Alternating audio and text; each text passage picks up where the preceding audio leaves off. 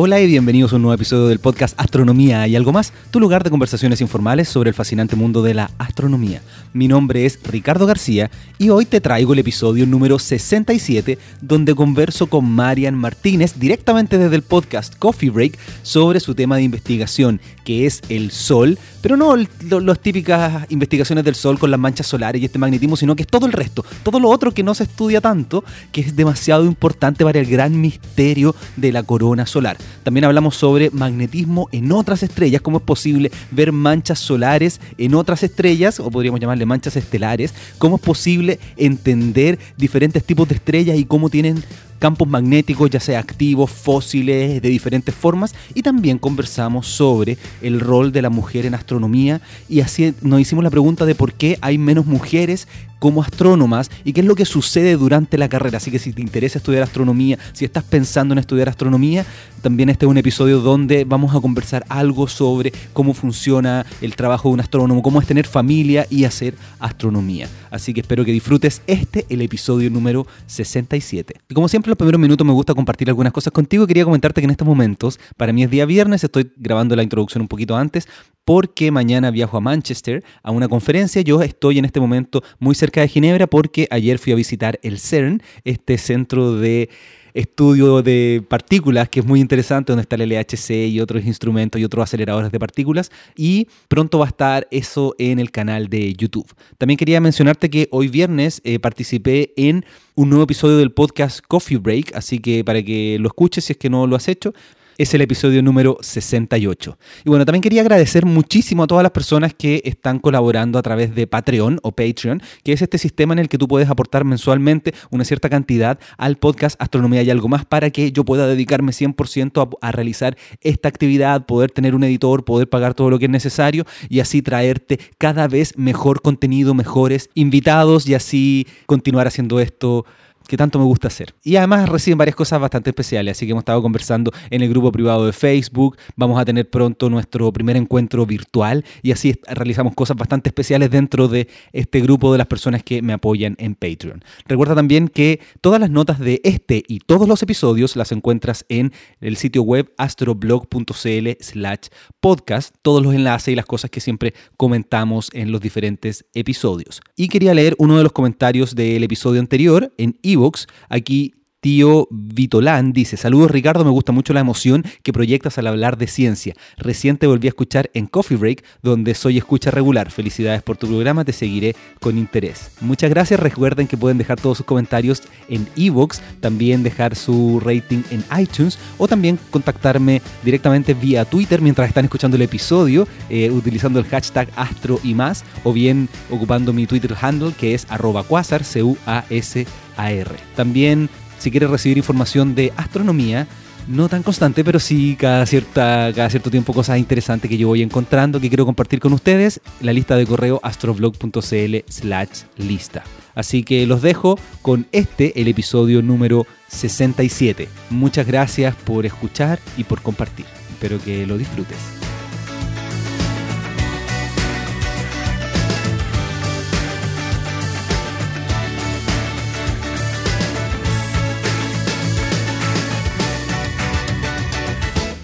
¿Todo bien? ¿Estás lista, no? Todo bien, sí. Bueno, me encuentro aquí con Marian Martínez en el Instituto de Astrofísica de Canarias. Hola, Marian. ¿cómo Hola, ¿qué tal, Ricardo? Encantada. Qué gusto poder conversar en persona contigo después de haberte escuchado tantas veces en Coffee Break. pues sí, la verdad.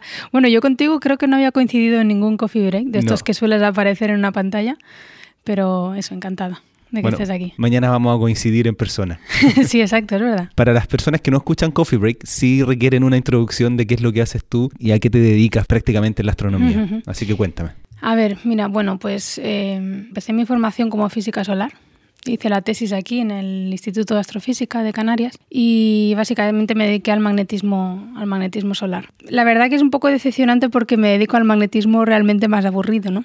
Aparentemente, claro porque luego es el más interesante, como ya contaré. Porque todo el mundo está acostumbrado a ver en la tele, ¿no? Todas estas erupciones de masa coronales que hay tan exageradas, ¿no? Que siempre estamos pendientes de si nos llegan, no nos llegan a la Tierra.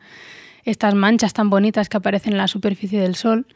Todo esto son fenómenos debidos al magnetismo solar bastante bonitos y bastante espectaculares y bastante energéticos, ¿no? Y, peligrosos en algunos casos. Y peligrosos, sí. Como se nos acerquen demasiado, un poco peligrosos, sí. Entonces, eso es lo que más llama la atención, está claro. Y cuando yo llegué aquí me plantearon hacer la tesis y me dijeron, bueno, ¿conoces esto, verdad? dije, sí, sí. Dice, pues olvídate de todo eso. El resto que queda en el sol, que aparentemente no hay nada, que está todo en calma y demás, ahí es donde vas a estudiar tú el magnetismo. Dije, vale. y efectivamente, pues parece que está todo en calma, que no hay nada, ¿no? Pero tiene su punto interesante y de hecho, bueno, el punto, el punto clave de todo esto, ¿por qué estudio las zonas más en calma del Sol? que en general son más del 90% de la superficie, o sea, es la vasta mayoría del Sol, ¿no? ¿Qué, qué zonas son exactamente? Es cuando mira uno la superficie solar se encuentra que toda la superficie básicamente es lo que llamamos granulación, como si estuviera el Sol hirviendo, ¿vale? Unos movimientos así como de convección. Eh, y luego encontramos pues las manchas, ¿no? Vale. Donde están las manchas ahí hay campos magnéticos muy fuertes. El resto de la superficie, donde aparentemente no hay nada, es lo que yo llamo solo en calma. Perfecto. Que es a lo que yo me dediqué. O sea, fuera de las manchas. Fuera de las manchas, fuera de todo lo evidente, eh, eso es solo en calma. Y lo importante es que es eso, que es el 90% de la superficie solar, incluso en el máximo de actividad cuando hay muchas manchas en el Sol. ¿vale? Incluso en esos casos, más del 90% de la superficie está aparentemente en calma. Pero ¿qué pasa? Que hay momentos donde no hay ninguna mancha en el Sol, por ejemplo, y todo es Sol en calma. El 100% es Sol en calma. Es el momento que tú te dedicas a observar. Ese es el momento en que yo empecé mi tesis. No, pero lo importante es que, aunque eso sea así y aparentemente no esté pasando nada, no hayan fenómenos energéticos en el Sol, etcétera, la corona solar, que todos sabemos que está misteriosamente a un millón de grados, sigue estando a un millón de grados. Con lo cual uno se plantea, vale, si eso está a un millón de grados, no debe ser debido a las manchas, porque no hay. Claro, a eso que le llaman la reconexión magnética, este nombre un poco magufo que yo creo que como nombre es muy extraño. Cualquier cosa súper energética es sospechosa de calentar, ¿no? Entonces, pues bueno, pues lo primero que se pensó es la corona debe estar caliente por eso, por reconexiones magnéticas. Cuando ocurren este tipo de, que le llaman flares, ¿no? Eh, ¿Cómo se llama en español? Mm, ¿Llamaradas? Llamaradas, exactamente, perdón. Llamaradas. Eh, todo eso son fenómenos muy energéticos, ¿vale? Entonces, pues uno se plantea que, que eso puede ser el responsable de mantener la corona a un millón de grados. Pero lo que te decía, cuando no hay ninguna mancha en el Sol y todo está en calma, la corona sigue teniendo un millón de grados. Entonces, ¿quién es el responsable de mantener la corona a un millón de grados? Pues ahí el sospechoso empezó a ser el, sol en calma, ¿no? Y entonces se pusieron un montón de esfuerzos eh, en entender qué tipo de campos magnéticos habían en esas zonas aparentemente calmadas y, si podían tener algún tipo de implicación en, en, el calentamiento coronal. ¿Y cómo es posible que un sol en calma pueda calentar esta corona a sobre un millón de grados? Pues Todavía la cosa está por verse, ¿no? Pero, por ejemplo, desde que yo empecé la tesis hasta hoy en día, que hace ya unos 10 años más o menos, sí, en 10 o 12 años, eh, hemos avanzado bastante en el estudio Sol en Calma, ¿no? Yo he trabajado un montón en ese tema y una de las cosas que hemos descubierto es una cosa muy bonita y es que todos los campos magnéticos que hay en el Sol en Calma son de muy pequeña escala, unas cosas muy chiquititas, debiluchas, pero todo está lleno de eso, ¿vale? Entonces, imaginaros eso, todo el Sol lleno de un campo magnético pequeñito, pero ese campo magnético, de alguna manera, por unos procesos físicos que se llaman de flotabilidad, son capaces de, flotar, literalmente, y subir hacia arriba. Ya, aquí ya lo que no entiendo primero, quiero, quiero partir desde el principio. A diferencia de la Tierra, el Sol no tiene un campo magnético donde tenemos un polo en el norte y otro polo en el sur, sino que tiene campos magnéticos caóticos. Mm, tiene las dos cosas. ¿Sí? El campo magnético global del Sol es un campo magnético organizado, como el de la Tierra, parecido a un dipolo, como el de la Tierra, y luego está las particularidades que te encuentras en la superficie, ¿no? Porque tú tienes el campo magnético global, digamos que está anclado al interior del Sol, igual que en la Tierra, ¿vale? Eh, pero luego en, en, el Sol tenemos estos movimientos de convección, que es como eso, como un plasma hirviendo, movimientos así de hervir, y todo eso va retorciendo el campo magnético. ¿Vale? Lo va retorciendo, retorciendo, retorciendo y lo va desordenando. Ya, y eso es localmente, entonces. Eso es localmente. Entonces tenemos eso, el campo global, que se, ve, y luego localmente tenemos un campo más desorganizado. ¿Y, entonces cómo son estos campos que flotan que mencionabas? Entonces esos campos que, que flotan son esos campos a muy pequeñita escala, eh, básicamente a la escala de un gránulo, que son unos mil kilómetros en el Sol Date cuenta que las escalas de las manchas son unos 30.000 kilómetros, o sea que son campos muy chiquititos. O sea, mil kilómetros. ¿Cuánto, ¿Cuántos kilómetros hay desde un extremo a otro aquí en Tenerife? Ah, pues ahora me pillas. Pues la verdad es que no lo sé. No lo sé, no lo sé. Pero menos que eso. Porque Chile tiene unos un poco más de 4.000 kilómetros de largo, entonces... Pues mira, ahí caben cuatro. Claro, ahí caben cuatro, gránulos. Sí, son cosas, son cosas chiquititas en el sol, claro. Claro, en el em, sol. En el sol, efectivamente. Pues eso, entonces por flotabilidad. Eh, flotabilidad significa que al tener campo magnético, la presión dentro de la estructura magnética se disminuye y entonces eh, se vuelve menos densa que los alrededores y flota, simplemente. Perfecto. Entonces estos campos por flotabilidad van subiendo hacia arriba, ¿vale? Y imagínate que va subiendo todo, la superficie del Sol está llena de campo y todo eso va subiendo hacia arriba.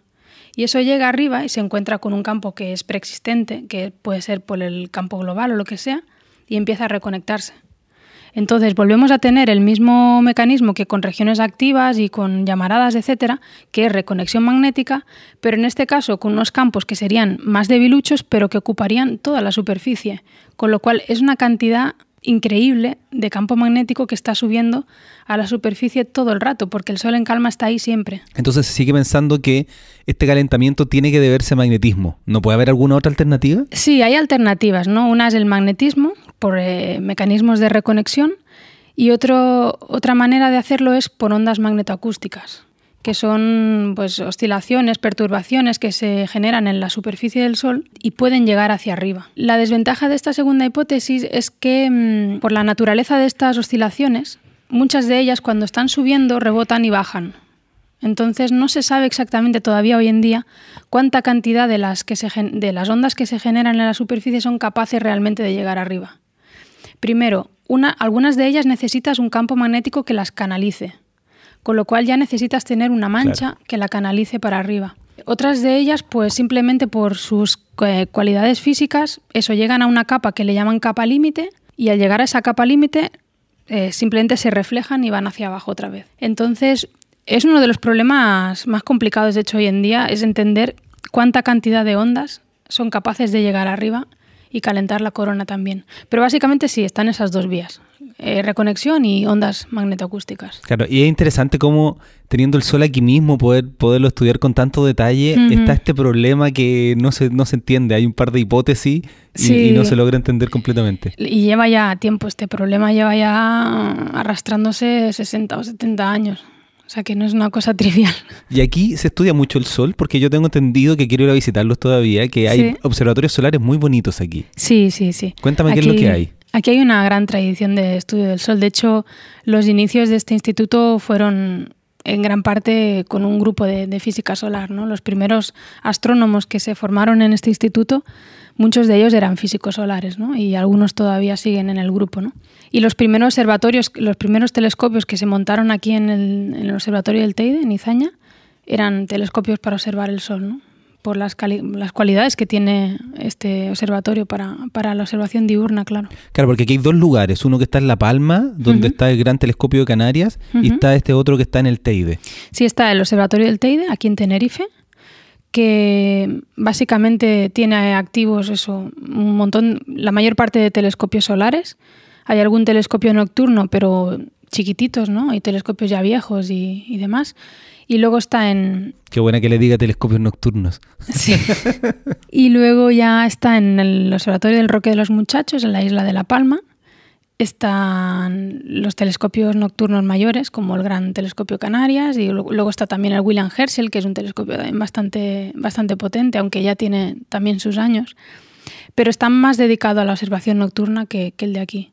Hay algún telescopio solar allí, la Torre Solar Sueca, que es un telescopio pequeñito de un metro, pero vamos, a, básicamente podríamos decir que el telescopio, o sea, los telescopios de Izaña son más dedicados al sol y los del Roque son más dedicados a la noche. Volviendo entonces al tema del sol, ¿cómo tú estudias el campo magnético solar? ¿Es teórico o tienes observaciones? Bueno, siempre es una combinación un poco de todo, ¿no? Pero sí, se podría decir que soy una persona más bien observacional. Y la, y la teoría que hago es intentando eh, desarrollar cosas para sacar información de las observaciones. O sea que siempre todo está enfocado a, ver qué nos están diciendo las observaciones. ¿Y cómo se hacen las observaciones del Sol? Porque yo conversaba con Héctor y me decía que para ver más detalles de estos gránulos necesitas telescopios más grandes. Sí. Pero el Sol está aquí mismo, de hecho todos nos dicen que no hay que mirar el Sol ni siquiera a simple vista, entonces, ¿cómo es posible que para tener más detalle haya que tener un telescopio más grande? Sí, hay que tener telescopios más grandes y, y efectivamente lo que dices es un poco problemático porque telescopios más grandes significa coger más luz también y efectivamente los telescopios se calientan muchísimo y de alguna manera hay que deshacerse de esa luz. ¿no? Y bueno, eh, uno de los problemas que tienen hacer telescopios solares grandes es cómo deshacerse de todo ese calor que, que, está llegando. ¿no? Pero sí, inevitablemente si quieres resolver más detalles necesitas telescopios más grandes, eso es así. Incluso para el sol. Porque es como que uno toma una lupa y lo que hacía muchos niños era quemar con la lupa una hormiga Sí, o una sí, hoja. sí, sí, sí. Y eso es lo mismo que ocurre en un telescopio. Es lo mismo, sí, sí, sí. Exactamente lo mismo. Entonces, mientras más grande, es más grande la lupa. Sí, sí, sí, no, no, eh, se calienta muchísimo y lo que te digo, o sea, m- mucha de la tecnología casi más puntera es intentar deshacerse de todo ese calor. Mantener la luz, pero deshacerse, Deshacerse del calor. sí. Intentar que el calor además no genere demasiada turbulencia donde está el espejo, ¿no? Porque ya sabes que para la observación la turbulencia de la, asmo- de la atmósfera es terrorífica, ¿no? Nos distorsiona muchísimo la imagen. Entonces, pues si no, hay que tener cuidado. Cuando uno construye un telescopio tan grande, eva- evacuar bien el calor para que no tengas turbulencia, para que no te afecte. Es complicado, pero bueno, se hace. Y en la práctica, ¿qué es lo que observas? ¿Haces pasar la luz a través de una grilla de difracción? ¿Cómo estudias el sol en la práctica? Pues nosotros aquí en el Instituto de Astrofísica tenemos un montón de tradición de una técnica que se llama espectropolarimetría, que básicamente es hacer espectros a través de una red de difracción, como tú comentas, pero no solo hacer espectros, sino hacer espectros y separar la luz en sus componentes polarizadas. La polarización circular, polarización lineal. Vamos a tener que... Yo sé que he profundizado en otro episodio sobre la polarización. Muchos tienen gafas o lentes Sí, polarizados. exacto. En los vehículos les Sí. ponen eh, vidrios polarizados, pero ¿qué significa eso? Pues la polarización de la luz es una característica más de la luz. O sea, la luz se puede caracterizar por su color, ¿no? Sabemos que tiene una longitud de onda de- mm, determinada, o tiene un color. Ese color te habla un poco de la temperatura del objeto donde se emitió, ¿no? Y otra de las características intrínsecas de la luz es la polarización. La polarización, bueno, supongo que sabréis que la luz es una onda electromagnética, tiene un campo eléctrico que está vibrando y un campo magnético perpendicular al, al eléctrico. Entonces, la polarización es básicamente fijarse en cómo vibra ese campo eléctrico. Y si está rotado de alguna forma. Exacto. Si, si, por ejemplo, vemos que el campo, esto es un poco así con las manos, ¿no? Pero si viéramos que el campo eléctrico está vibrando en una dirección en línea recta, Vertical, como Vertical, estaba haciendo el movimiento exacto. ahora que no se puede escuchar a través sí. del micrófono. eh, vertical, horizontal, lo que sea, en una línea recta, eso es polarización lineal. Si el campo eléctrico está como dando círculos, pues es polarización circular. Y la forma más general es una polarización elíptica, ¿vale? Que está haciendo pues como una elipse. Eso es la polarización, es simplemente cómo está vibrando el campo eléctrico. Es una característica intrínseca de la luz. Ya, entonces, haces pasar eso a través de algún filtro polarizador. Exacto. Y dejas pasar solamente una polarización. Bueno, en general se intentan ver todas, ¿no? Es como si pusieras distintos filtros para verlas todas. Lo interesante es que cuando tienes un campo magnético, en cualquier sitio, en el Sol, en una estrella, en una nebulosa planetaria, me da lo mismo, en cualquier sitio, si tienes un campo magnético en el sitio donde se emitió esa luz, eh, lo que sí sabes es que vas a ver polarización circular. Si tú ves polarización circular de esa luz, es que había un campo magnético allí. Entonces, lo primero que se hizo en física solar fue usar filtros de luz polarizada circularmente y fue ahí donde se vio que las manchas estas negras que se veían en la superficie del Sol eran magnéticas, porque daban señal en polarización circular. ¿Cómo se llamaba la técnica que utilizan aquí? Espectropolarimetría. Espectropolarimetría. Entonces sigue contándome cómo funciona la espectropolarimetría. Pues no, básicamente es eso, ¿no? O sea, divides eh, la luz en sus estados de polarización, circular a derechas, circular a izquierdas, lineal en una dirección, lineal en, a- en la dirección a 90 grados, a 45, en unas ciertas, unos ciertos filtros que tenemos, ¿no? Y por ahí haces espectros. En cada filtro, digamos, Entonces, primero sacas polarizas la luz y después sacas el espectro. y sacas el espectro. Y bueno, básicamente se trata de analizar la estructura de cada una de las líneas espectrales en esos filtros polarizados. Y de ahí pues sacar información, pues lo que te digo, ¿no? Si ves polarización circular, dices, ah, vale, hay un campo magnético. Si ves polarización lineal, dices, ah, vale, pues ese campo magnético es posible que esté apuntando en esta dirección. Y así, con todos esos ingredientes, eres capaz de reconstruir la intensidad del campo magnético, si es muy fuerte, si es muy débil, y la dirección en donde está apuntando. De alguna manera es capaz de hacer una estructura tridimensional del campo magnético si estudias eh, todos los filtros estos que te estoy diciendo, todos los estados de polarización. Qué, interesante que a través de la polarización uno pueda entender el campo magnético y tratar de resolver este problema de, la corona solar. Sí, no, la verdad que a mí me encanta la espectropolarimetría. y esto tú estás tratando de llevarlo hacia otras estrellas y no el Sol, no solamente. ¿Cómo, ¿Cómo se puede hacer eso? Porque ya el Sol lo tenemos aquí a 8 minutos luz, pero la estrella más cercana está a 4 años. Claro, no, sí. A ver, la, la idea principal no se me ocurrió a mí, de hecho, ya hace desde los años 80 que se lleva haciendo esto, porque Claro, estudiar el Sol te permite resolver en el detalle de, muchísimas cosas, ¿no? Pues eh, lo que te decía, ves escalas de campos magnéticos de 400, 500 kilómetros, o sea, cosas realmente pequeñitas, cosas muy débiles, extremadamente débiles y a escalas muy chiquititas. Eres capaz de ver un detalle exquisito, ¿vale? Y puedes entender, pues eso, eh, procesos físicos que ocurren a muy pequeña escala y que son interesantes, como por ejemplo la reconexión magnética. La reconexión magnética ocurre a escalas muy chiquititas. Entonces, la única estrella donde puedes ver eso es en el Sol. Pero claro, entender el campo magnético del Sol también te exige verlo en un contexto general, porque el Sol no deja de ser una estrella. Y si queremos llegar a entender eh, cómo se genera el campo magnético del Sol, cómo se mantiene ahí, etcétera, cómo evoluciona con la edad del Sol, etcétera, tenemos que ir a otras estrellas uno se puede plantear, ¿qué pasaría si el Sol rotara más rápido de lo que rota, por ejemplo? El, Sol rota en un mes aproximadamente. Claro, el día del Sol es un mes terrestre. Exacto. ¿Qué pasaría si rotara más rápido? ¿Qué le pasaría al campo magnético? Pues claro, tú no puedes poner al Sol a dar vuelta más rápido. Lo que hace uno es irse a buscar una estrella que sea parecida al Sol, pero que esté rotando más rápido. Y de ahí estudiar su campo magnético, entonces puedes llegar a entender mejor eh, el campo magnético solar estudiando otro tipo de estrellas con otras características distintas. ¿no? Es un poco, más que entender el campo magnético del Sol, es entender el campo magnético en estrellas en general, ¿no? Cómo se generan campos magnéticos en, estrellas, ¿no? Claro, porque además el campo magnético, además ese campo magnético en el tiempo no debe haber sido constante. No, para nada. De hecho, precisamente gracias al estudio de, campos en, otras estrellas, se sabe que, el Sol cuando era joven posiblemente era muchísimo más activo de lo que es hoy en día, ¿no? Las llamaradas que tendría eran, deberían ser muchísimo más grandes, más energéticas que las que tiene hoy en día. Y eso se sabe porque se han visto estrellas más jóvenes que el Sol, parecidas en, en cuanto a temperatura, etcétera, pero más jóvenes y son estrellas extremadamente activas. ¿no? Eso quiere, quiere decir que para la vida en un planeta como el nuestro, cuando el Sol era más activo, era difícil, ¿o no? Bueno, no lo sé.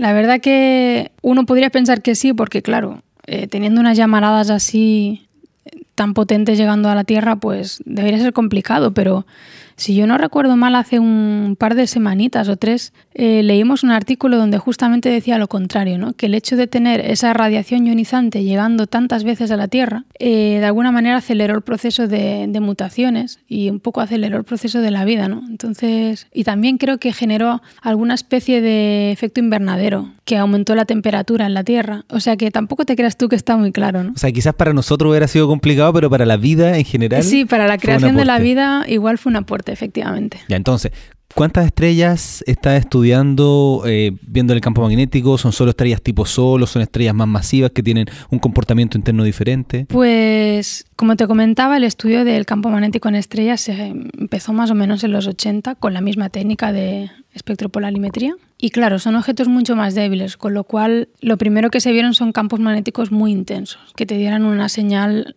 clara y apreciable los primeros campos magnéticos que se, que se detectaron eran del orden de mil, mil Gauss. Date cuenta que el campo global del Sol es de un Gauss, o sea, es mil veces mayor que el campo magnético del Sol. O sea, cosas bastante impresionantes. Yo, siempre complico a los entrevistados porque se me ocurren siempre preguntas complejas. Estos imanes que uno pone en el, en el refrigerador. Sí, ¿cuántos, Gauss, eran más o menos? Ni idea. Me parece que eran como 50, algo así. 50 Gauss, ¿tú crees? Pero era, más, era más, ¿eh? intenso que el campo magnético de la Tierra, el campo magnético de, estos imanes. Pues es posible, la verdad es que no lo sé. No te puedo ayudar mucho. es de la típica cosa que debería de mirarme para si...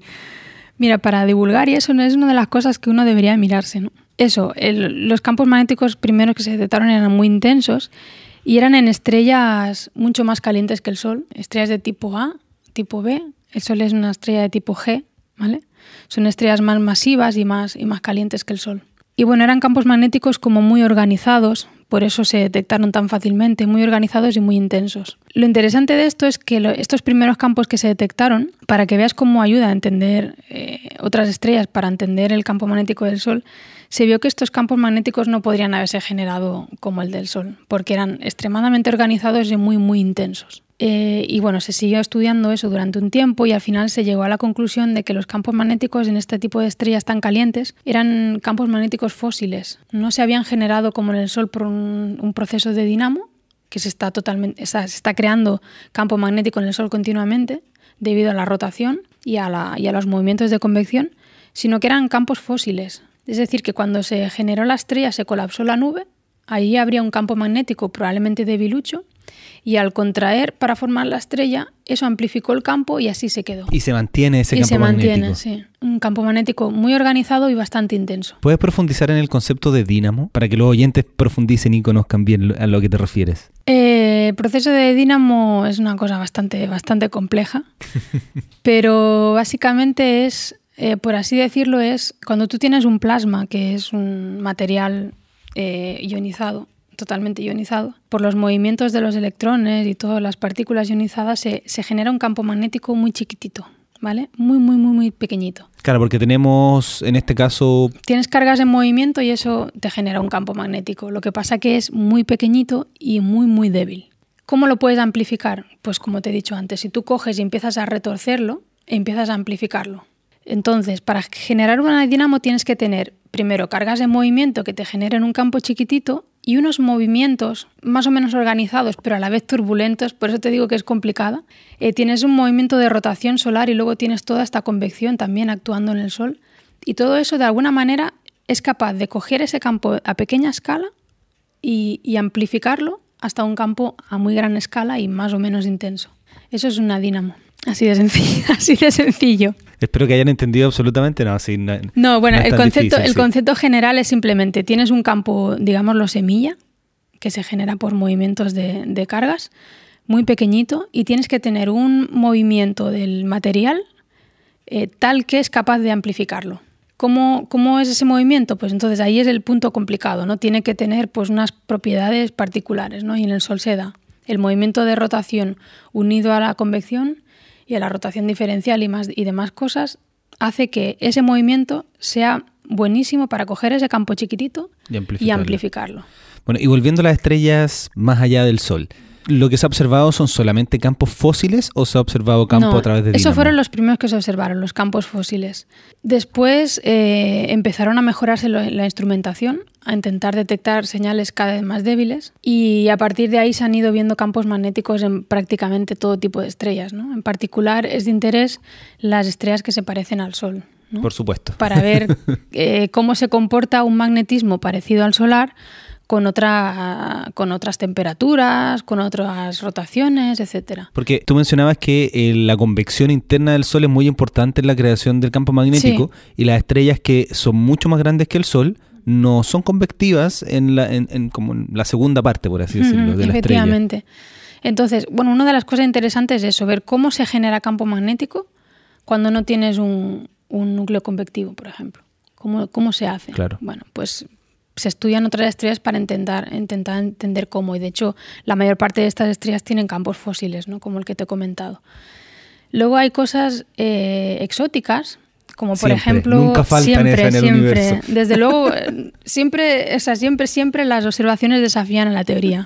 Lo cual eh, no deja de ser interesante. ¿eh? Se observó una estrella que era totalmente convectiva. Toda la estrella es convectiva, ¿vale? Entonces ahí se esperaba tener un campo totalmente desorganizado, estocástico, debilucho, etc.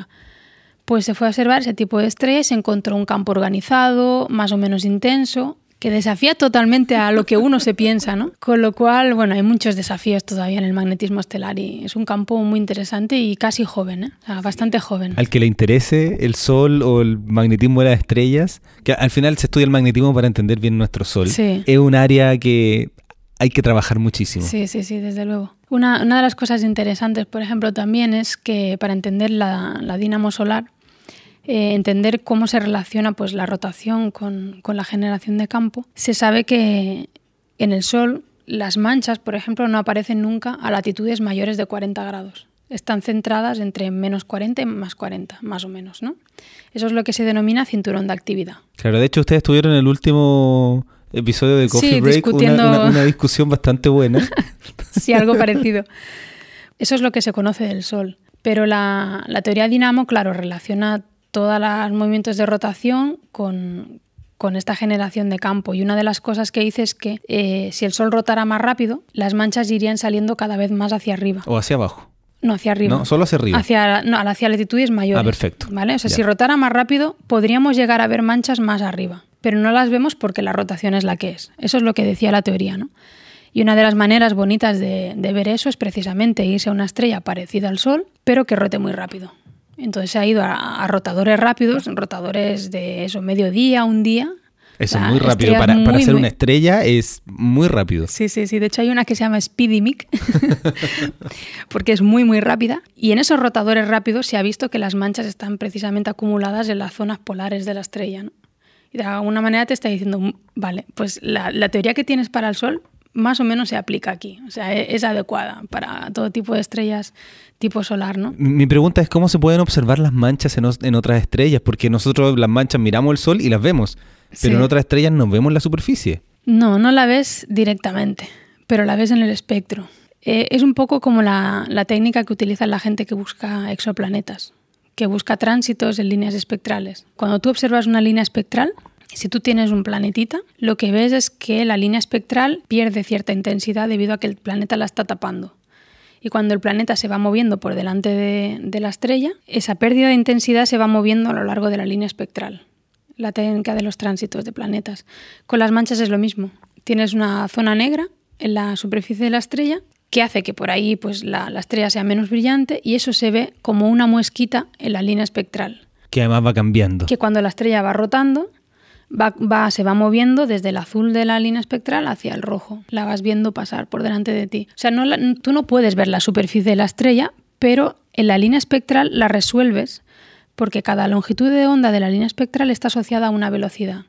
¿Vale? Y como la estrella está rotando, las velocidades hacia el azul son las que, digamos, el limbo de la estrella que está viniendo hacia ti y las velocidades hacia el rojo son el limbo de la estrella que está yendo se está yendo de ti. ¿no? Claro, y aquí ustedes tienen que imaginarse a Mariam moviendo su mano, haciendo que rote la, estrella. No, no, soy muy capaz de explicar esto de una manera sencilla y sobre todo si no se me va viendo los gestos, ¿no? Pero un Por poco, eso yo, los traduzco. Sí, un poco es la idea de la técnica de los tránsitos de exoplanetas llevada, llevada a manchas. Pero en, espectro, no solamente en, en, la cantidad de luz. Sí, en espectro, mm, no solo en la cantidad de luz bueno, si la mancha es muy grande, estoy segura que la puedes ver en la, en la cantidad de luz. De hecho, creo que la gente que busca exoplanetas, lo primero que tiene que descontaminar es de la actividad estelar. Claro, de, la actividad estelar y que sea una enana marrón. Como que sea una enana marrón. En vez de, en vez de que sea un planeta que pasó por delante, que ah, sea una enana que marrón. Sea una enana marrón, sí, sí. Pero quiero decir que las, estrellas siempre van a tener, la mayor parte de las estrellas tienen manchas y suelen ser bastante grandes comparadas con la del Sol. Entonces, normalmente incluso, aunque no sea en el espectro, sino en, la cantidad de luz, van dejando una muesquita. ¿no? Claro, y la diferencia de una mancha con un planeta es que el planeta es periódico y la mancha es aleatoria. No, la, la mancha es periódica, pero es periódica con el periodo de rotación de la estrella. O sea que si tú ves que la luz te va yendo y viniendo con el periodo de rotación de la estrella, lo más normal es que sea una mancha.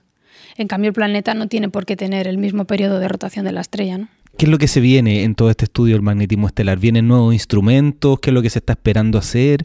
Entonces, em, hasta ahora más o menos eso, se han podido detectar campos magnéticos en casi todo tipo de estrellas, eh, en la superficie de las estrellas lo que vendría siendo donde vemos las manchas y la granulación, pero bueno, en estrellas se ven manchas nada más. Lo siguiente que va a venir ahora, el siguiente reto para el magnetismo estelar, en mi opinión, esto es mi opinión personal, va a ser el estudio del magnetismo en capas superiores. Eh, la cromosfera, que es lo que viene después de la superficie, que ya está en el Sol ya está a unos 10.000 grados comparados con los 5.000 de, de la superficie. El doble, literalmente el doble. Sí, ya está a 10.000 grados en esa, en esa capa, la cromosfera es donde empieza a calentarse la cosa. y, eso es tan extraño que como uno empieza a subir una montaña y uno sabe que empieza a hacer más frío, no, empieza a hacer más calor. Empieza a hacer más calor, efectivamente. El sol es un poco exótico. Bueno, el sol y todas las estrellas, en realidad. Entonces, en esa capa ya empieza a calentarse la cosa y es un sitio eh, interesante para ver cómo empieza el calentamiento, ¿no? Para entender el calentamiento después de la corona a un millón de grados, claro. Vamos a empezar primero por, por este calentamiento a 10.000 grados. Pues en el Sol más o menos se pueden hacer estudios de magnetismo en esta capa, aunque es bastante complicado todavía. Pero en otras estrellas es súper difícil, es muy muy difícil. Necesitas instrumentación mucho más sensible, sobre todo a irte a rangos espectrales infrarrojos. Ahora casi toda la instrumentación es visible, están 5.000 angstroms o cosas así. Necesitas irte a, a una micra, más o menos. Y eso se está desarrollando ahora. ¿Y eso se requieren instrumentos nuevos o se requieren, por ejemplo, estos telescopios grandes de 30 metros que se van a construir? Las dos cosas. Se requieren instrumentos nuevos acoplados a grandes telescopios. Entonces, un ejemplo es un instrumento que se está haciendo en la Universidad de California con colaboración con la gente de aquí también, que se llama Miradas que va a ir instalado en el telescopio GTC en Gran Tecán, aquí en el Roque de los Muchachos, que es un telescopio de 10 metros de apertura eh, este instrumento nos va a permitir estudiar el rango infrarrojo y para estrellas bastante débiles, ¿vale? Porque con, esa apertura eh, puedes estudiar estrellas bastante débiles. Eso nos va a permitir, o creemos que nos va a permitir, estudiar la cromosfera en otras estrellas, el magnetismo de la cromosfera en otras estrellas. Y a eso es lo que más o menos me estoy dedicando ahora por la vertiente teórica, eh, a intentar desarrollar toda la, batería teórica para entender dentro de cinco años o cuando sea que nos llegue el instrumento este, entender las observaciones que nos vaya a dar. Claro, eso yo lo encuentro fascinante porque empiezan a desarrollar un instrumento claro. en un telescopio y tienen que hacer pruebas, simulaciones de los datos para analizarlo y ver qué es lo que se va a observar. Sí, sí, sí. Para luego encontrarnos que, no, encaja nada. que eso seguramente sea lo que ocurra y ojalá, porque ya te digo, normalmente suele llevarte a cosas muy interesantes. Para mí eso va a ser el futuro de la física estelar, ¿no? de intentar entender las cromosferas, el magnetismo en las cromosferas eh, de otras estrellas y en particular eh, objetos tan interesantes como las protuberancias, eh, no sé si sabes lo que son las protuberancias. En el Sol son como. coméntanos. Como unas nubecitas que se encuentran literalmente flotando. O sea, tenemos la superficie del Sol, luego tenemos la cromosfera, em, la cromosfera del Sol, luego tenemos la corona y desde la fotosfera, desde la superficie hasta la corona, la densidad cae exponencialmente. Es decir, la corona es muchísimo menos densa que la cromosfera y muchísimo menos densa claramente que la fotosfera, ¿vale? Pues en la corona nos encontramos unas acumulaciones de plasma muy denso, que está en una zona extremadamente poco densa. Es decir, están flotando. Y no entendemos por qué no se caen, porque es una cosa, tú imagínate que colocas una piedra aquí en el aire. Se cae para abajo, ¿verdad? Exactamente, porque es pues mucho más densa. Exactamente, pues es lo mismo. De repente, en medio de la corona nos encontramos plasma cromosférico, que tiene temperaturas de cromosfera, unos 10.000. Nos lo encontramos metido dentro de esa corona a un millón de grados y en una zona extremadamente poco densa y no se cae. Entonces ahí tiene que eh, ser magnetismo. Obviamente. El primer sospechoso siempre es el campo magnético, ¿no? es como que sea una piedra que sea magnética y uno tenga un imán muy grande, entonces va a estar flotando. Sí, una cosa de ese estilo, ¿no? O sea, siempre se le achaca al campo magnético y, bueno, se cree que es el responsable de, hacer que esas estructuras floten. Se cree que el campo magnético ahí tiene una, una forma como de una ondilla, ¿no? Como un huequito y ahí se va acumulando ese material y por eso parece que flote. Esa es la teoría. Después resulta que el material que vemos es neutro y como todo el mundo sabe, las partículas neutras no le hacen demasiado campo, no le hacen demasiado caso al campo magnético. Con lo cual, bueno, todavía está un poco por entender por qué eso está flotando, pero casi estamos seguros que, es debido al campo magnético. Eh, estas protuberancias tan bonitas que hay en el Sol, que seguramente muchísimos de vosotros las habréis visto, son estructuras que están flotando a unos mil kilómetros de la superficie. O sea, están relativamente pegaditas al Sol, son pequeñitas. Bueno, cuando se va uno a otras estrellas se encuentran unas protuberancias que son capaces de tapar media estrella. ¿vale? están a tres radios estelares, una cosa así. Son gigantescas, gigantescas. Y siguen flotando también. Entonces, estudiar este tipo de objetos en otras estrellas también nos va a ayudar bastante a entender por qué flotan las protuberancias en el Sol también. ¿no? Y hacer este, este tipo de estudios en otras estrellas son objetos muy débiles, las protuberancias son muy, muy débiles y son cosas que se suelen ver en el infrarrojo. Entonces es uno de los principales objetivos que vamos a tener con, este instrumento que te comentaba para, para GTC. Es intentar detectar por primera vez la señal de una protuberancia estelar. Entonces, bueno, uno, uno se le ocurre la idea, pero claro, tú no puedes ir a pedir millones de euros, que es lo que cuesta eso, con, una idea peregrina. Si, puedes hacerlo, pero después que, te pero que te digan que no, es muy fácil. Entonces, por eso hacemos todas estas simulaciones, ¿no? Porque tienes que decir, bueno, a ver, eh, ¿qué señal me daría esto en una estrella, no? Entonces tienes que sacar todo el conocimiento teórico que tienes del Sol, un poco extrapolarlo, decir, bueno, supongo que en otras estrellas con estas características te daría esta señal, eh, si la observo, pues si la estrella está tan lejos, entonces veo mm, muchísima menos luz, etcétera, y lo tienes que acabar simulando todo para llegar allí y decir, mira, esta señal, aunque chiquitita, es la que veríamos, ¿no? Y de ahí, bueno, pues intentar convencer a la gente para que te deje construir el... Claro, porque si tú vas y, le dices, lo vamos a poner en un telescopio de 5 metros, sí. y dices, ah, es que no se va a ver, entonces ¿para qué quieres construirlo? Necesitas uno de 10 claro, o uno de 30. Sí, sí, no, eso. Y luego, pues una vez detectas la señal, lo interesante es decir, bueno, pues cuando tenga esta señal, puedo deducir el campo magnético utilizando esta teoría, con esta técnica y... O sea, tienes que tener todo preparadito para llegar el día ese al telescopio, encender el instrumento y sacar la imagen y luego ya... y después estudiarla por cinco años. Exacto, sí. Por ahí estamos, intentando detectar señales en cromosferas estelares. Qué, qué, interesante. Voy a, voy a estar atento cuando, cuando lo logren. Bueno, bueno, todavía queda un montón de tiempo, ¿eh? Sí.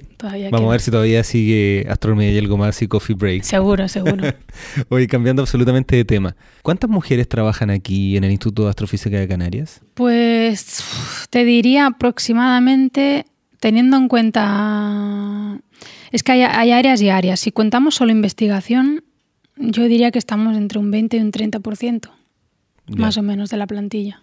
Porque eso se da en muchos lugares. Bueno, eso en general, perdona, ¿eh? Perdona, en general. Si tú lo, después lo divides en estudiantes, gente postdoctoral como yo, por ejemplo, que es que ha terminado la tesis pero todavía no tiene un contrato indefinido, sino que está ahí en medio. En este, en este caso, donde yo me incluyo, somos eso, un 20-30%, depende. En doctorandos, gente que está haciendo la tesis, más o menos solía estar el 50-50. Estos últimos años con la crisis, la verdad es que ha bajado un montón el porcentaje de mujeres. No sé exactamente por qué, pero antes solía estar un 50%. En gente como yo, después de la tesis ya baja al 30 y ya gente con plaza fija, bueno, es que no quiero ni decir el número. claro, porque Pero te puedes imaginar la caída, brutal. Yo, yo, conversaba eso, eso con Héctor hace un par de días y lo encontré muy interesante que en pregrado o menos equiparados. De hecho, parece que hay más mujeres que hombres. Hmm. Pero en la medida que empieza a alargarse la carrera, empieza a disminuir la cantidad. Empieza a disminuir. ¿Por qué tú crees que se da eso? Pues exactamente, es difícil de decir. ¿eh? Eh, por, eso, por eso digo por qué crees si no, no es difícil porque yo te diría que es porque todavía las mujeres seguimos haciéndonos bastante cargos de, las familias. O sea, es verdad que hoy en día eh, cuando una pareja tiene un hijo lo tiene la pareja, eso es verdad. Ya comparado con la generación de mis padres es otro mundo distinto. Sí, absolutamente. O sea, es totalmente distinto, ¿no? Y yo en mi caso particular, yo tengo un niño de tres años y es nuestro hijo, ¿sabes? Y si yo tengo que viajar, viajo y no hay ningún problema, ¿no? De hecho, cuando, cuando estaba antes de partir, tú me, dijiste que te hizo desvelarte a las 4 de la mañana. Sí, exactamente, sí. pues eso, en principio lo llevamos entre los dos, pero aún así, eh, esta carrera, la carrera investigadora, me da la sensación de que no premia demasiado a la gente que tiene hijos, sean mujeres o hombres tiene hijos o que tiene una familia estable más o menos. Porque de alguna manera te, poco te exigen estar siempre dando vueltas y dando tumbos por el mundo, lo cual está muy bien cuando uno hace la tesis, los primeros años de después, te vas a formar al extranjero, conoce gente, pero llega un momento en que la gente se estabiliza y por algún motivo no se premia demasiado eso hoy en día en ciertas convocatorias eh, para obtener plazas, ¿no? ¿no? se premia demasiado. Pero es una, opinión, es una opinión muy subjetiva y, además me pillas, me pillas en mal momento porque no estoy pasando por un buen momento precisamente en este sentido laboral. Pero no sé, me da la sensación de que, de que es que la carrera esta es excesivamente competitiva. Eh, hay muchísima gente hay muy poco dinero dedicado, con lo cual se está repartiendo literalmente miseria para, para obtener plazas fijas aquí en, en, astronomía. Se está repartiendo miseria, entonces te empiezan a exigir tantísimas cosas que, que obviamente, pues, no sé, solamente una persona que solamente se dedique a esto, 100%, 24 horas, puede llegar a tener todo ese tipo de, de méritos, ¿no? Y, y yo personalmente no creo que... A mí la astronomía me fascina, pero no, entiendo que no puede ocupar las 24 horas de mi día los 365 días del año. No, imposible. Imposible, ni la, ni la mía, ni la de mi pareja, ni la de nadie. Entonces, ¿por qué hay tan pocas mujeres a medida que avanza la carrera? Porque muy probablemente la mayor parte de las mujeres se siguen haciendo un poco cargo de, de todo el peso de, de, las familias, ¿no? Y pues no sé, pero eso ya es una decisión también personal, ¿eh? O sea... Claro, pero yo quería conversarlo porque hay muchas personas que me escriben que están interesadas en estudiar astronomía y es un tema que es importante sobre todo para, para la mujer porque hay menos, ah, como que a veces históricamente es más fácil para el hombre decir voy a viajar a tal lugar. Claro. De hecho, es mal visto yo no sé por qué, pero es mal visto cuando la mujer dice yo voy a trabajar y el hombre se queda en la casa. Sí, sigue estando un poco mal visto. Ya te digo, las cosas están cambiando mucho, por suerte. Yo, yo tengo la sensación que en el mundillo a mí, no se, a mí se me valora igual que a un hombre. El, por lo menos en mi grupo se me valora igual que a un hombre. Cuando sales a dar charlas en los congresos, diría que más o menos se me valora igual que a un hombre. Pero bueno, sí que es verdad que cuando uno empieza ya a tener una edad y empieza a querer tener una familia o simplemente quedarse estable en un sitio, no estar moviéndose siempre, por algún motivo las mujeres suelen sufrir más eso que, que los hombres, ¿no? Claro, entonces, ¿qué, ¿qué, le dirías tú a alguna mujer que esté pensando en estudiar astronomía? Nada, que lo, que lo haga. Si es que yo creo que la, la astronomía se, se se beneficiará muchísimo de la visión de las mujeres. Absolutamente. Es muy, es muy distinta a la visión de los hombres en, en, muchas, en muchos aspectos, sobre todo en ese que te digo. Eh, yo hablando con mis compañeras, mis compañeros, me da la sensación de que las mujeres son un poco más relajadas en ese sentido, que la, la astronomía no tiene que ocupar todo el porcentaje de nuestra vida, ¿no? En cambio, yo tengo la sensación de que los hombres tienen más en la cabeza el, el vivir por el trabajo, ¿no? Pero son más competitivos. Son más competitivos. Bueno, sí, bueno, no sé, ¿eh? ¿No? No sé, es otra manera de funcionar. Es otra manera de funcionar y es posible que la maquinaria, la maquinaria esté hecha un poco todavía para hombres. La, las cosas que se te exigen, ¿no? Por ejemplo, estar siempre viajando.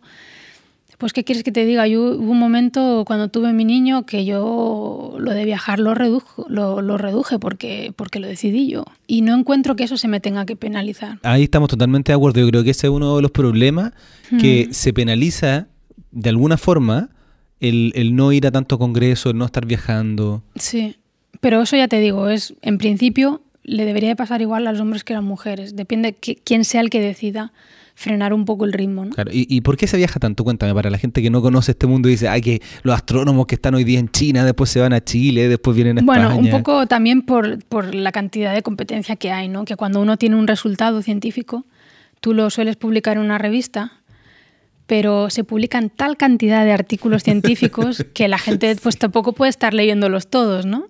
Eh, entonces una manera de hacer propaganda de tu trabajo es ir a congresos internacionales y presentarlo. Claro, porque lo importante es que otras personas que están investigando algo similar citen a tu trabajo. Sí, citen o sepan lo que haces, colabores con ellos, etcétera. No es una manera de establecer también conexiones con gente que, pues que no sabías que trabajaban en tu mismo tema o que tienen una visión distinta de tu problema.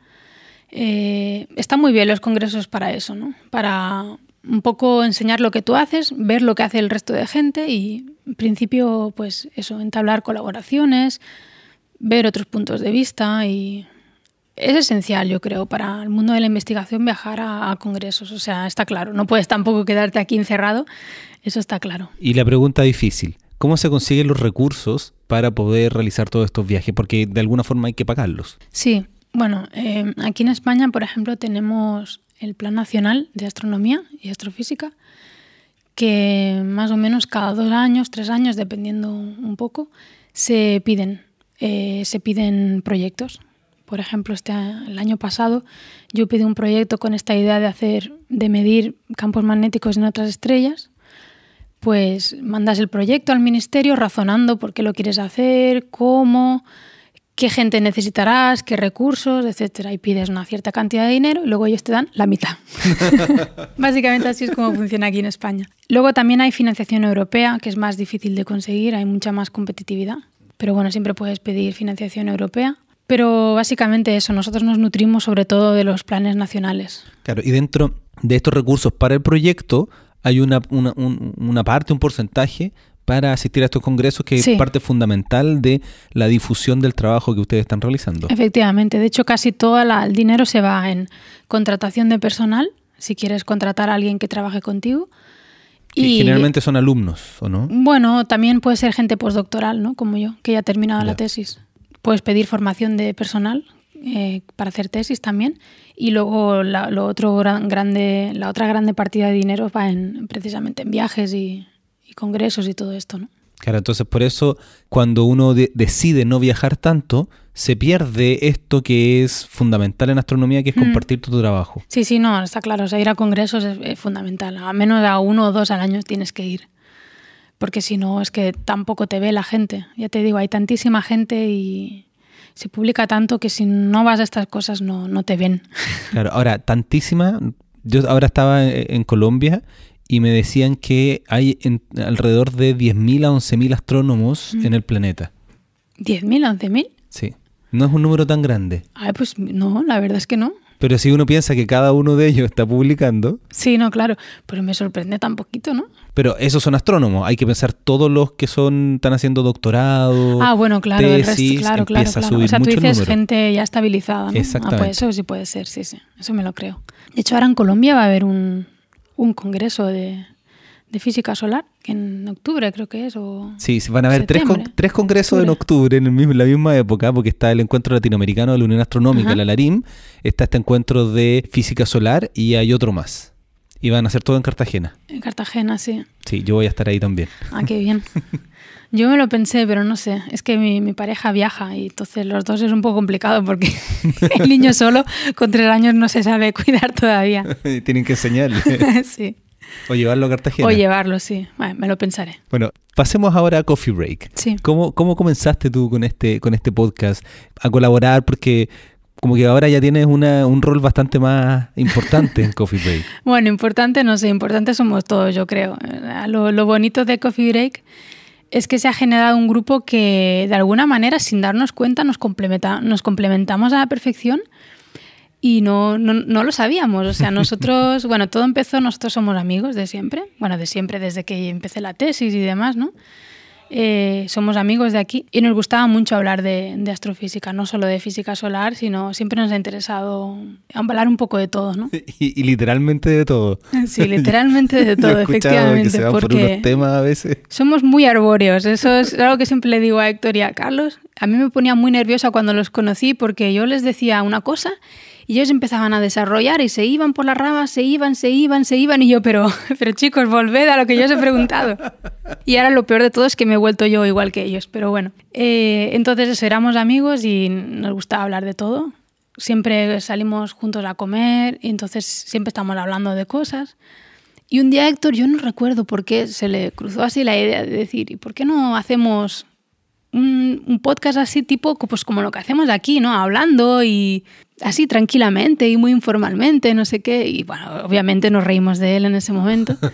Empezó el hombre ahí a jugar con sus cacharritos, a intentar ver cómo ponían los micros, no sé qué. Se pegó un montón de tiempo montando el, lo del podcast. Y cuando fue el momento de, de hacerlo, la, la, primera vez yo le dije que no, porque yo, o sea, soy una persona extremadamente tímida y yo no era capaz de ponerme delante de un micro, imposible, que va, que va, que va.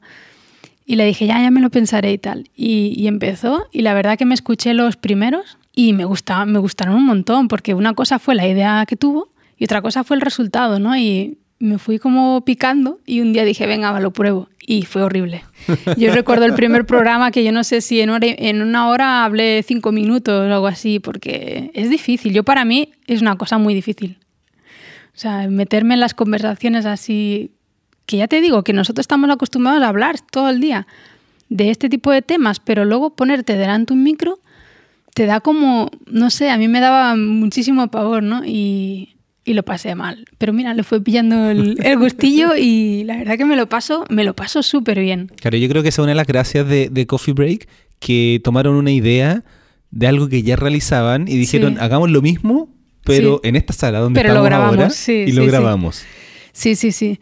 Que, Por eso... es un poco lo que me pasó a mí. Que yo estas conversaciones siempre las he tenido con astrónomos. Yo siempre he ido a distintos lugares y dije, pongamos micrófono y hablemos un buen rato y así yo aprovecho de aprender todo lo que está investigando cada uno, cada investigador.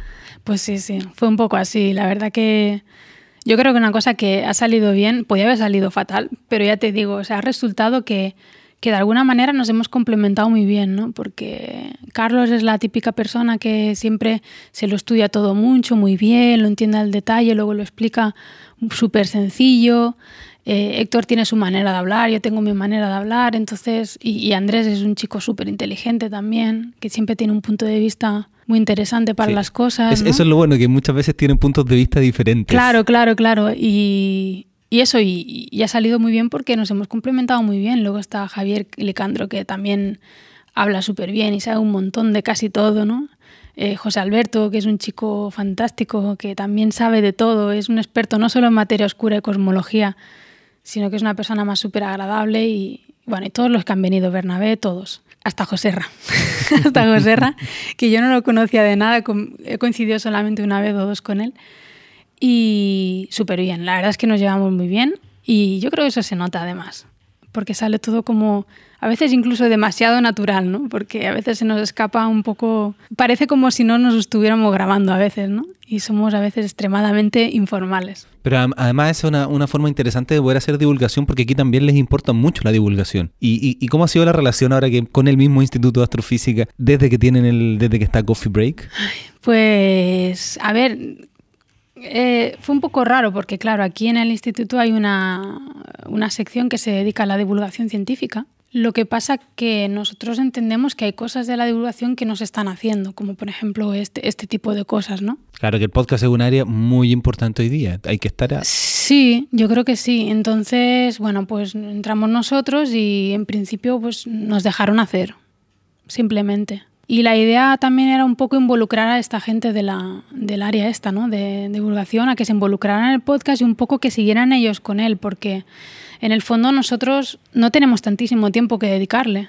Tenemos bastante poco tiempo que dedicarle. Todo lo que le dedicamos es fuera de horas, ¿no? Y hombre, es agotador. O sea, hacerlo todas las semanas es agotador. Y, eso, es, como a muchos astrónomos que les gusta hacer divulgación, que en general tienen blogs. Como que hay algunos, como ustedes, que fue, ya, comencemos un podcast, pero en general tienen blogs y escriben un artículo cada dos meses. Claro, eso es lo ideal, porque es eso, o sea, tú te dedicas a tus cosas y en tu tiempo libre puedes hacer esto, pero hacer esto todas las semanas es, es, es cansado a veces, ¿no? Y por eso también está bien que seamos un grupo grande y nos vamos un poco rotando, ¿no? Yo a veces, ahora hace poco estuve como tres semanas sin venir, ¿no? Porque, bueno, pues por cosas, ¿no? Tienes que hacer más trabajo, tienes que viajar, lo que sea. Entonces nuestra idea era que lo empezara a llevar más la, el área esta de divulgación. Pero de momento no parece que, que echen para adelante ellos con el carro, así que seguiremos nosotros y mientras a la gente les guste, pues ahí seguiremos, ¿no? Claro, ¿y cómo ha sido la relación con los oyentes? ¿Te escriben? ¿Qué les dicen? Yo estoy alucinada, sinceramente, porque no, no esperaba que, no sé, que la gente le gustara tanto, ¿no? Cuando empezamos, enseguida empezamos a tener un montón de descargas y fue como un poco raro, ¿no? Porque no, no te haces una idea hasta que un día de repente dices, madre mía, pero hay del orden de 10.000 personas que me están escuchando.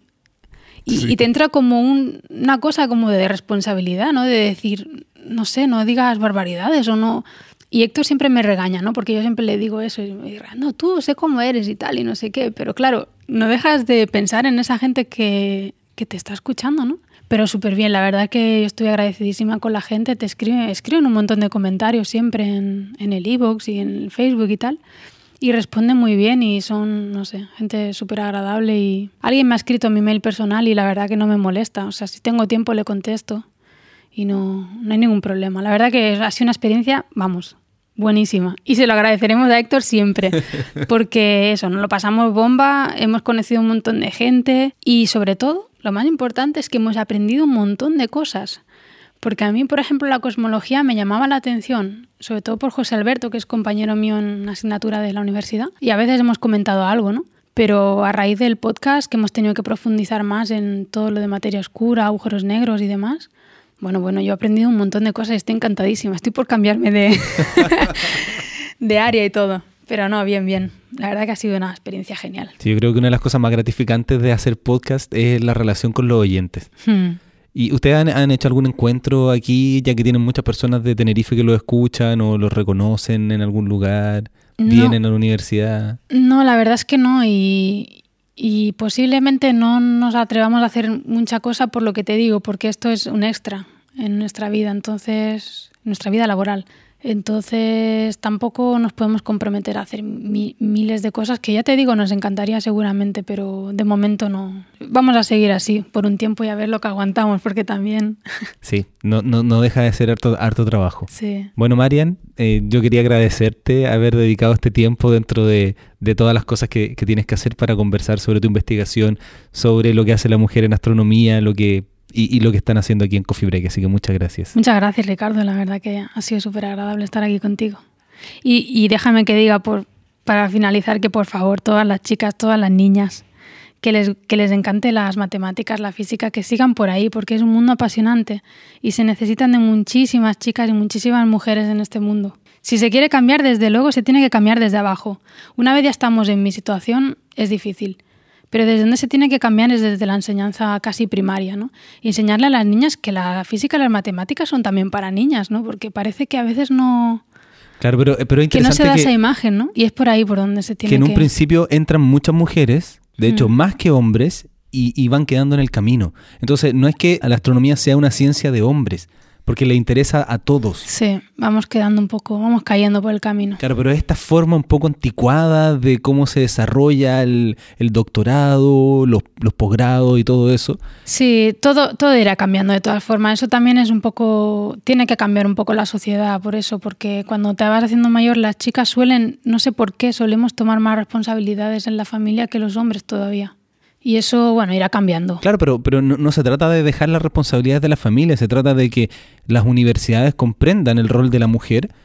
Bueno, esa es otra, esa es otra, que por ejemplo ahora mismo yo quería hacer una estancia de un mesecito fuera para colaborar con una gente y, la voy a poder hacer precisamente porque allí se entiende que yo tengo una familia y me voy a ir un mes y me van a intentar localizar a ver una guardería para dejar a mi niño, etcétera. Eso aquí en España es imposible. Alguien que quiera venir aquí un mes, eh, no está esto preparado para decir, mira, tú vienes aquí un mes a trabajar al instituto, no te preocupes que tenemos una guardería donde puedes dejar a tu niño. Eso no... No sé, es un tema complicado. Es un tema complicado, pero yo soy súper optimista y las cosas están cambiando y cambiarán a mejor. pero hay mucha mujer en ciencia, poca mujer en astronomía, pero mm. empieza a cambiar. Ahora, de verdad yo encuentro muy importante que hayan tantas mujeres ya en pregrado, que por lo menos aquí hayan más que hombres. Tienen que continuar y las universidades y los dirigentes de las universidades y de todos estos proyectos tienen que darse cuenta que es algo tan simple como lo que mencionabas ahora, tener una guardería. Sí, sí, sí, es una cosa tan simple como eso. Pero bueno, ya te digo, irá cambiando y esto en, en, unos años estaremos. Sí, no se desanimen, eh, es algo muy bello que, están haciendo. Hay tantas áreas por, por investigar y tantas cosas que no se saben, mm. que es necesario que haya gente de todos lados para poder resolver estas grandes interrogantes del cosmos. Exacto. Bueno, muchas gracias. Venga, gracias Ricardo.